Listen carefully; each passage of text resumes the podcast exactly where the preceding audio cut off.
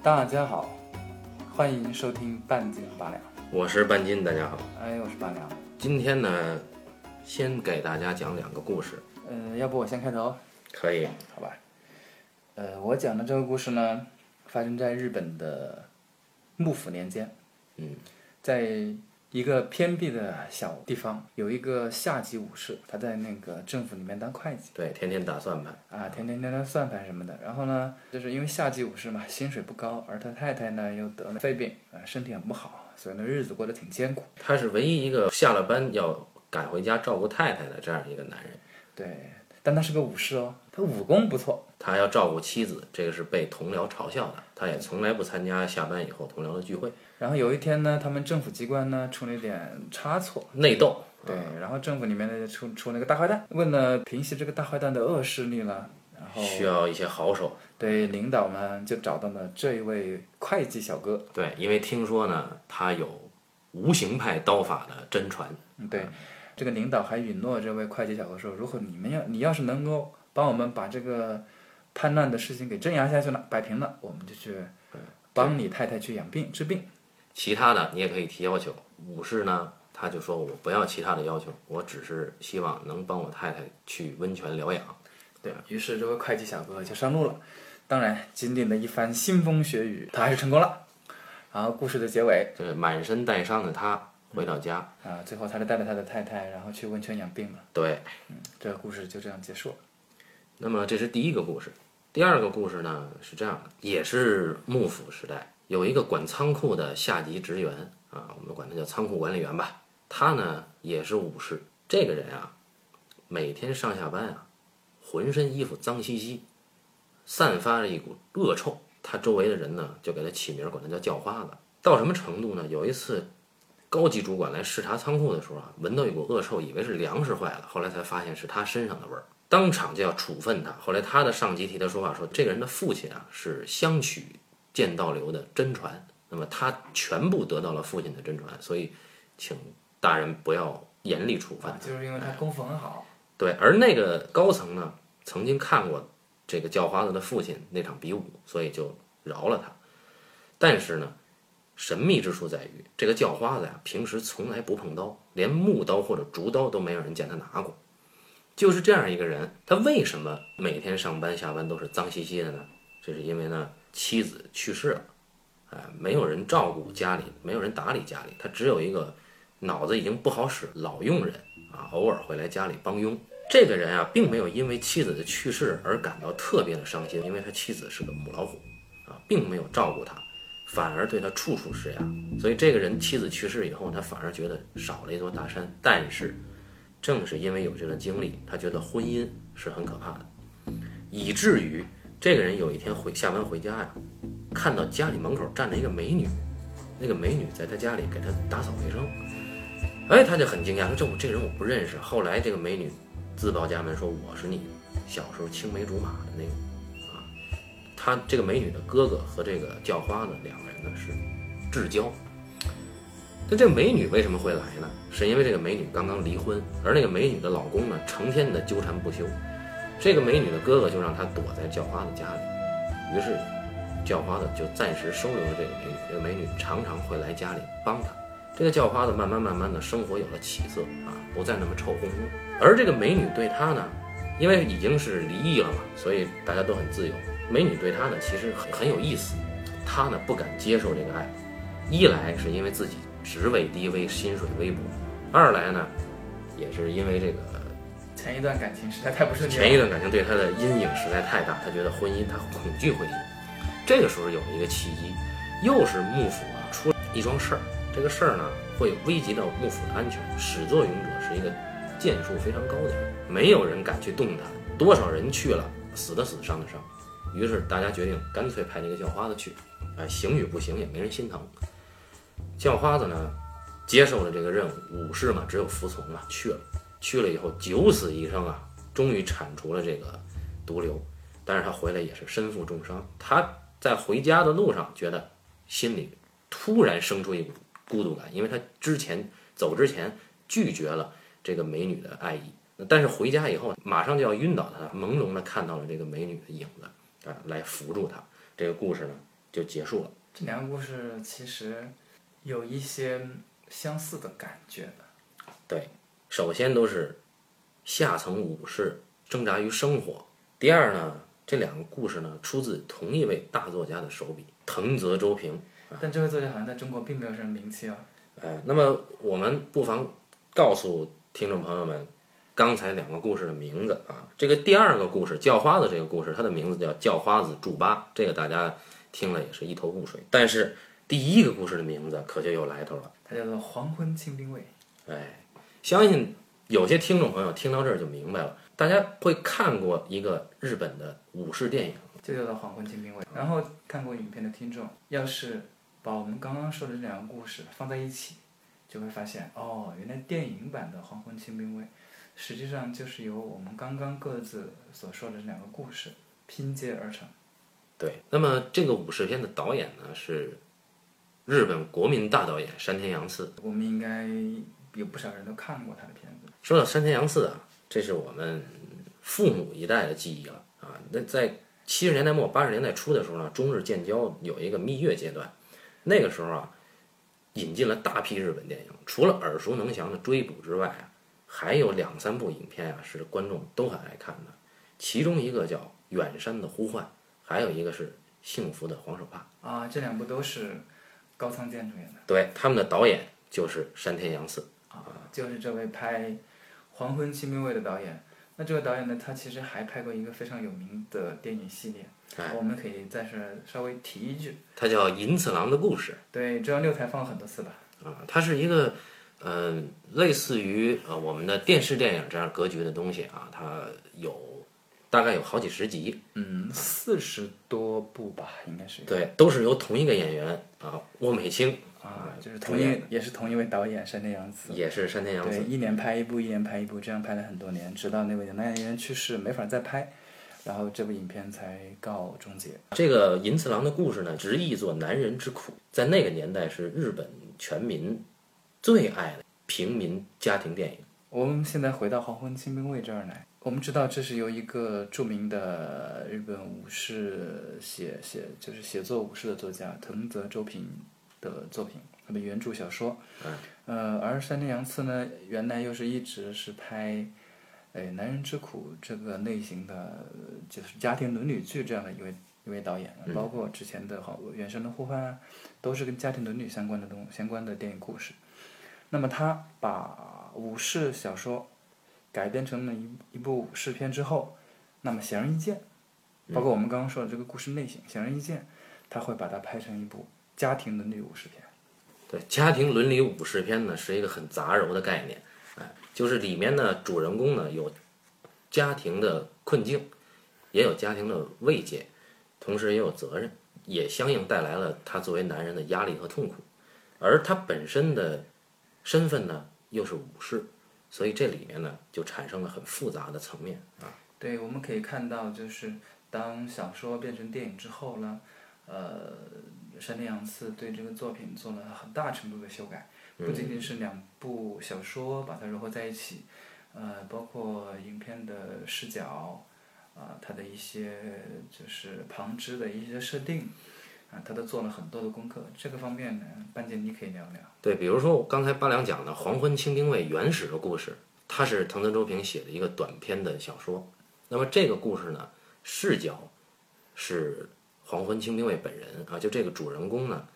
他被人戏称为黄昏清兵卫。这个人啊，是叫清兵卫，下班以后从来不跟人喝酒，只要到黄昏下班呢，他就回家，所以周围同僚都挤兑他，管他叫黄昏清兵卫。那么这个黄昏清兵卫在原著故事中是非常简单的一个结故事结构啊，就他为了照顾自己的妻子，不得不参与到这个家老的政治斗争中，甚至去杀人。但是杀人之后，呃，沾满了鲜血的刀，一切的一切都是为了能让他妻子得到很可怜的一个温泉疗养的权利。那么，这是非常简单的一个故事，而电影《黄昏清兵卫》不但把两个故事融合在了一起，还给它赋予了一个不同于原著的时代背景。呃，我们刚刚说的是视角，对不对？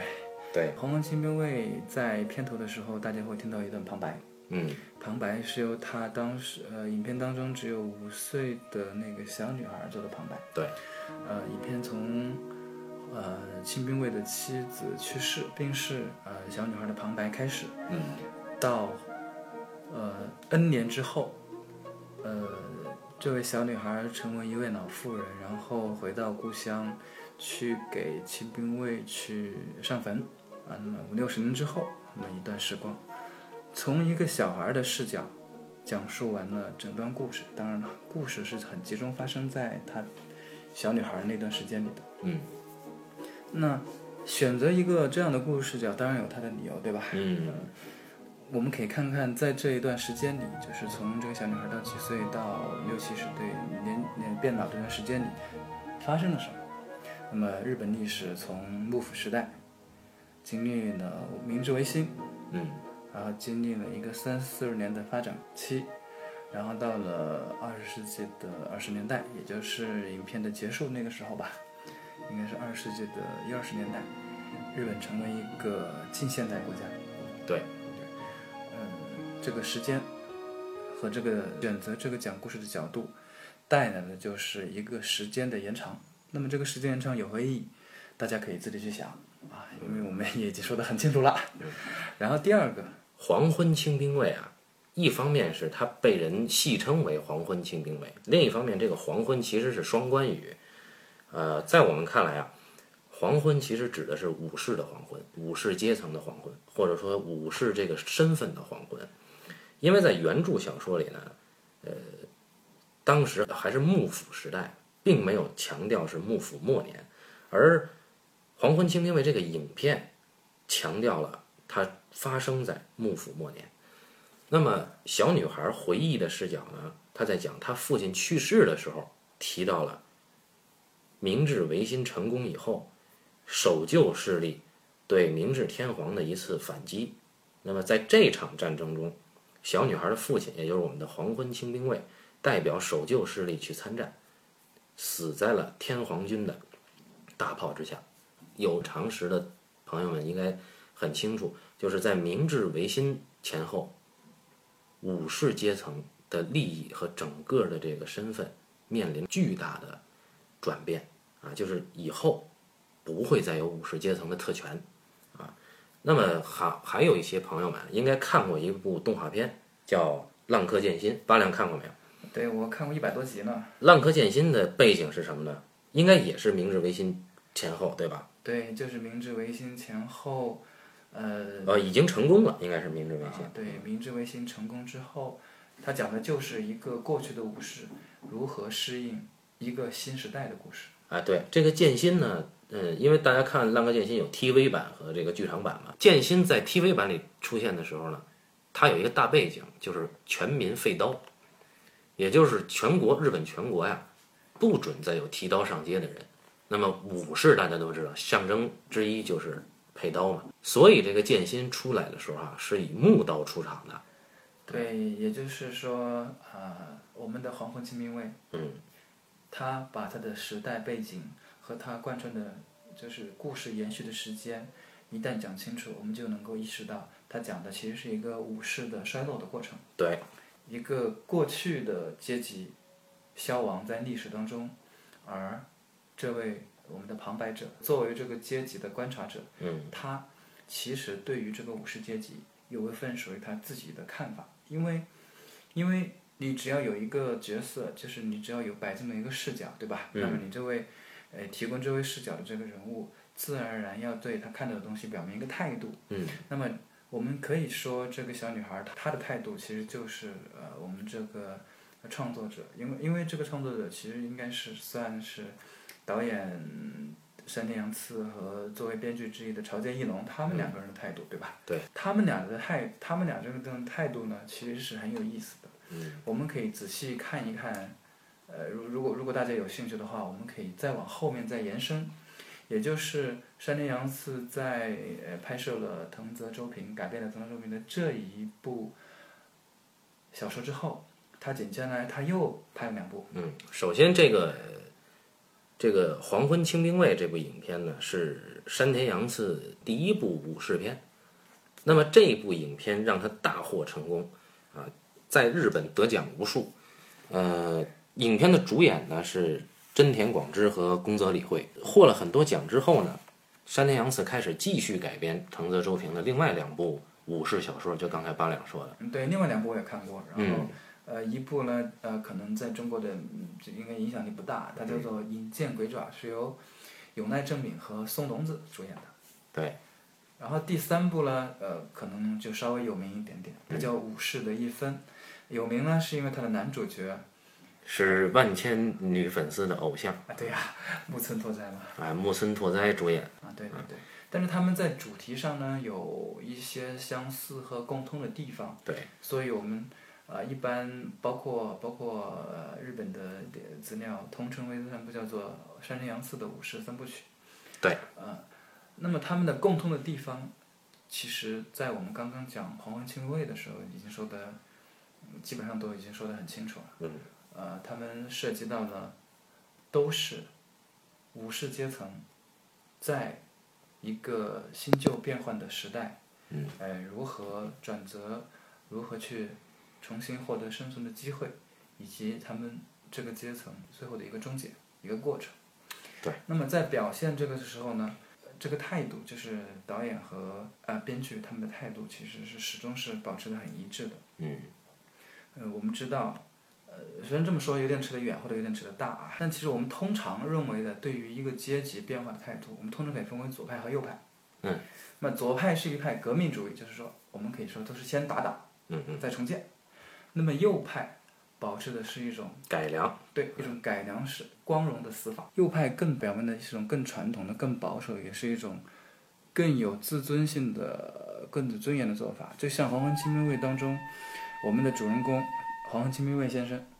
他其实完全可以选择在在他的呃三就是故事的呃终结之处，他可以选择不参加幕府的军队，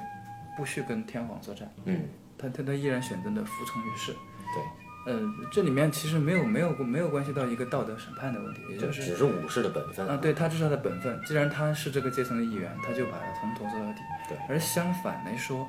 啊、我故事其实很巧妙的提到，就是故事的旁白者最后提到说，啊、清兵卫的那些同事和同僚们，在明治时代都获得了很高的地位。那么这句话是夸他们吗？我相信应该不是的。嗯，我觉得其实是有黑他们的成分在里面。这个这是一份感叹吧。我倒是倾向于认为这是山田洋次他主动选择的这样一种处理方法。嗯，他就是要表现的是武士本身这个阶级的赞赞同，他至少是一一一定程度上的赞同。嗯对，他认同武士阶层所保有的这种自尊、服从以及呃忠诚嗯这一系列的美好的品质，而这位主人公，我们的主人公就是拥有这些所有的这种品质，包括顾家呀，嗯包括责任感啊、啊忠诚啊，以及勇敢啊，他有所有这些这些武士阶层的优良品质，嗯这些品质把他带到了坟墓，但他依然表达的是对他的肯定。相反，当旁白的那那些声音提到清兵卫的其他同事的时候，很明显这些同事当时没有选择跟清兵卫同样的道路，抛弃了他们的武士的身份，或者说抛抛弃了他们对他们阶级的那个认同和维护以及忠诚。那这是不是有一种缅怀之意在里面呢？我相信肯定也是有一些这里面的。我们可以把它呃大而化之的，不把它放在就是仅仅是武士这个小的阶层当中，把它放到一个更大的阶层当中。我们知道日本社会它就是一个等级非常呃森严，嗯，但是又非常安定的一个，就是安安安全性很高的一个社会。对，正因为它等级森严嘛。对它的安全性，它要维护这个安全性，其实就是要做到每一个等级的人都要对自己的所在的这个等级抱有类似于像黄昏清兵卫这样的态度，嗯忠诚、对，服从。它这个这是符合日本的这个民族性的，所以呃他他的态度，我我相信这个影片当中山田洋次的态度，呃，依然是保有他最基础的，或者是藤泽周平在藤泽周平的原著的基础之上，他放大了他的态度。嗯，当然我我说的可能也有失偏颇啊。呃，我是同意的。呃，那么我们不如来向大家介绍一下原作者藤泽周平。嗯，很好啊，因为他的书在国内也有出版过，呃，而且篇幅也不长，如果有机会的话，了解了解也是不错的。好，那就给大家简单介绍一下，藤泽周平生于一九二七年，一九九七年去世，出生于一个农民家庭，呃，做过几年教师，二十九岁的时候呢结婚，结婚之后呢没有多长时间妻子就去世了，然后他呢为了排遣心中的悲哀啊，开始写小说，以历史小说的形式呢写自己的对生活的感悟。一九七三年啊。藤泽周平获得了日本的一个重要的奖项，这个奖项呢叫直木奖，获奖的作品呢叫做《暗杀的年轮》。后来呢，藤泽周平又继续创作，其中代表作有《禅石雨》《引荐孤影超》《引荐秋风超》，啊，包括白平小说《长冢节》等等等等，获奖无数，包括菊石宽赏、朝日赏以及东京都文化赏等等等等。关于他获得的第一个奖项直木奖，这里面需要一些背景的介绍，请八两给大家简单说说直木奖。呃，直木奖呢是文艺文艺春秋的创办人菊池宽，为纪念他一个叫姓直木的朋友而办的一个奖项啊，一九三五年就开始举办了。这个奖呢是每年上下半年各颁发一次，一般是颁给呃一些新晋的作家，也就是其实有很像相当于是一个新人奖，所以你再有名的作家，一般也就能够拿过一次这个奖。这个奖呢，它的类型上面呢，就是稍微大众化一些，对，就是通俗化一些。也就是说，它主要是给呃通俗作家的一个奖项。得这个奖项的人很多，我们简几个大家熟悉的说一说啊。呃东野圭吾啊，对，东野圭吾啊，宫部美幸啊，还有历史小说的司马辽太郎啊，还有荆棘夏言啊，这些作家都拿过直木奖。嗯，我们这位藤泽周平先生呢，也拿过一次，当然那都是很多年很多年前了。那么，呃，我们回到一开始讲给大家的两个故事上来。呃，《黄昏清定卫》这个原著故事呢，呃，主要的美感或者说大家呃喜欢他啊，导演能看中他，有可能是因为武士低层武士对于武士身份的坚守，以及对于家庭责任感的执着，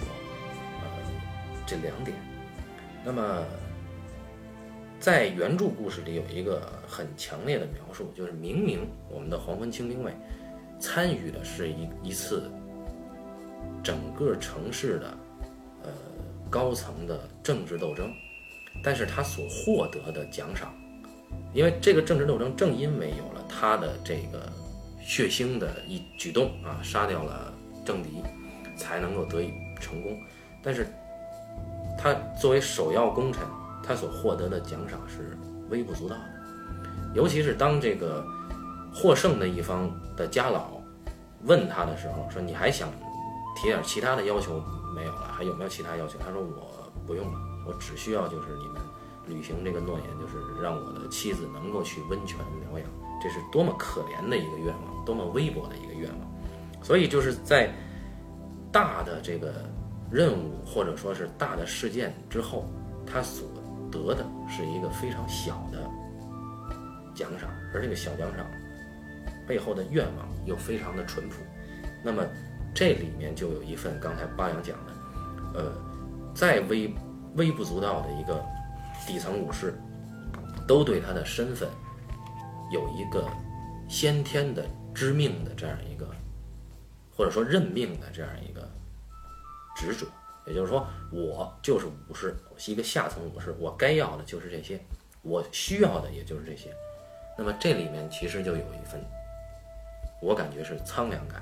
啊。那么这是原著《黄昏清兵卫》。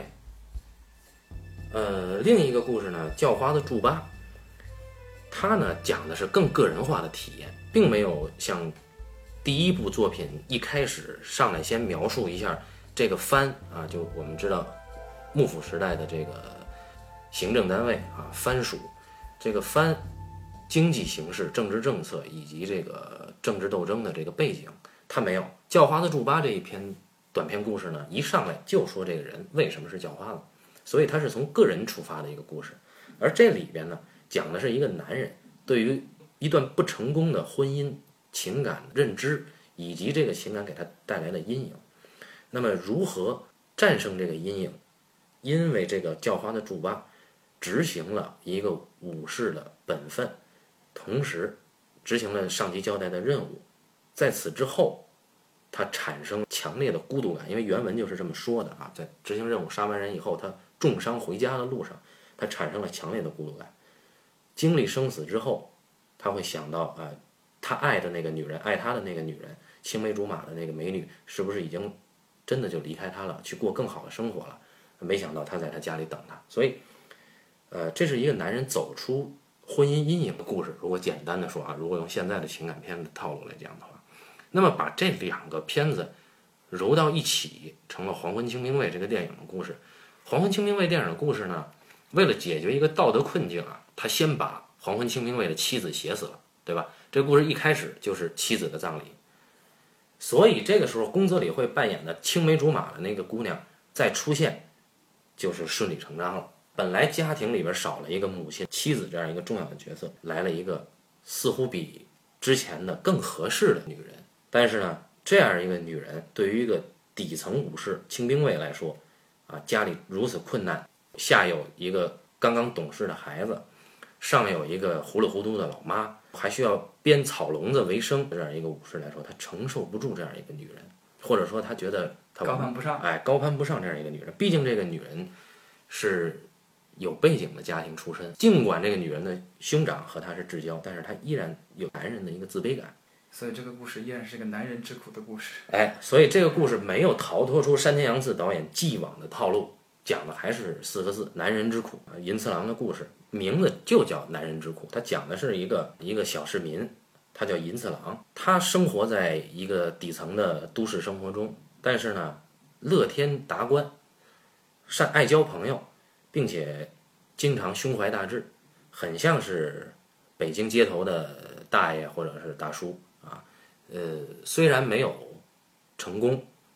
但是依然胸怀大志。每一支影片最后的结尾都以银次郎的失败爱情告终，或者以银次郎没有达成的愿望告终。最后很开心的唱着歌结束了。不管怎么样，生活还要继续下去。这个市民阶级对市民生活的热爱，其实和我们国内之前有一部家庭情景喜剧有异曲同工之妙。这个叫做《我爱我家》，不知道八两你看过没有？但那太久远了。啊，这《我爱我家》是梁左先生写的，他讲的是一个家庭在时代社会变迁、经济大潮汹涌袭来的时候，保守住本真的自我初心，互相的包容理解。互相友爱的这样一个家庭，尽管每一次的愿望都在结尾时候没有达成，但是大家还是很开心的继续生活。那么这是对市民生活的真挚的热爱。那么山田洋次导演对他的诠释呢，就是银次郎的故事，在我们这儿呢，就是可能相近的是我爱我家。对我们现在讲的《黄昏精卫》，我们说它是讲的是武士的黄昏，嗯，武士阶层的黄昏，武士的终结。那么有意思的是，他在另外两部影片，他的武士三部曲的后两部当中呢，他也将这个主题一以贯之。呃，在《引剑鬼爪》当中，呃，永濑正敏，嗯，呃，饰演的也是一个不太成功的武士。当他的家庭破碎之后，他爱上了他的仆人，他的他家家中的女仆，但是呢，女仆是一个农民。而武士武士阶层和那个我们知道每个阶层是互相之间是不能通婚的，嗯，所以他没法娶他这个仆人，然后就只好放这个仆人走了，然后这个仆人跟另外一个小市民结婚了，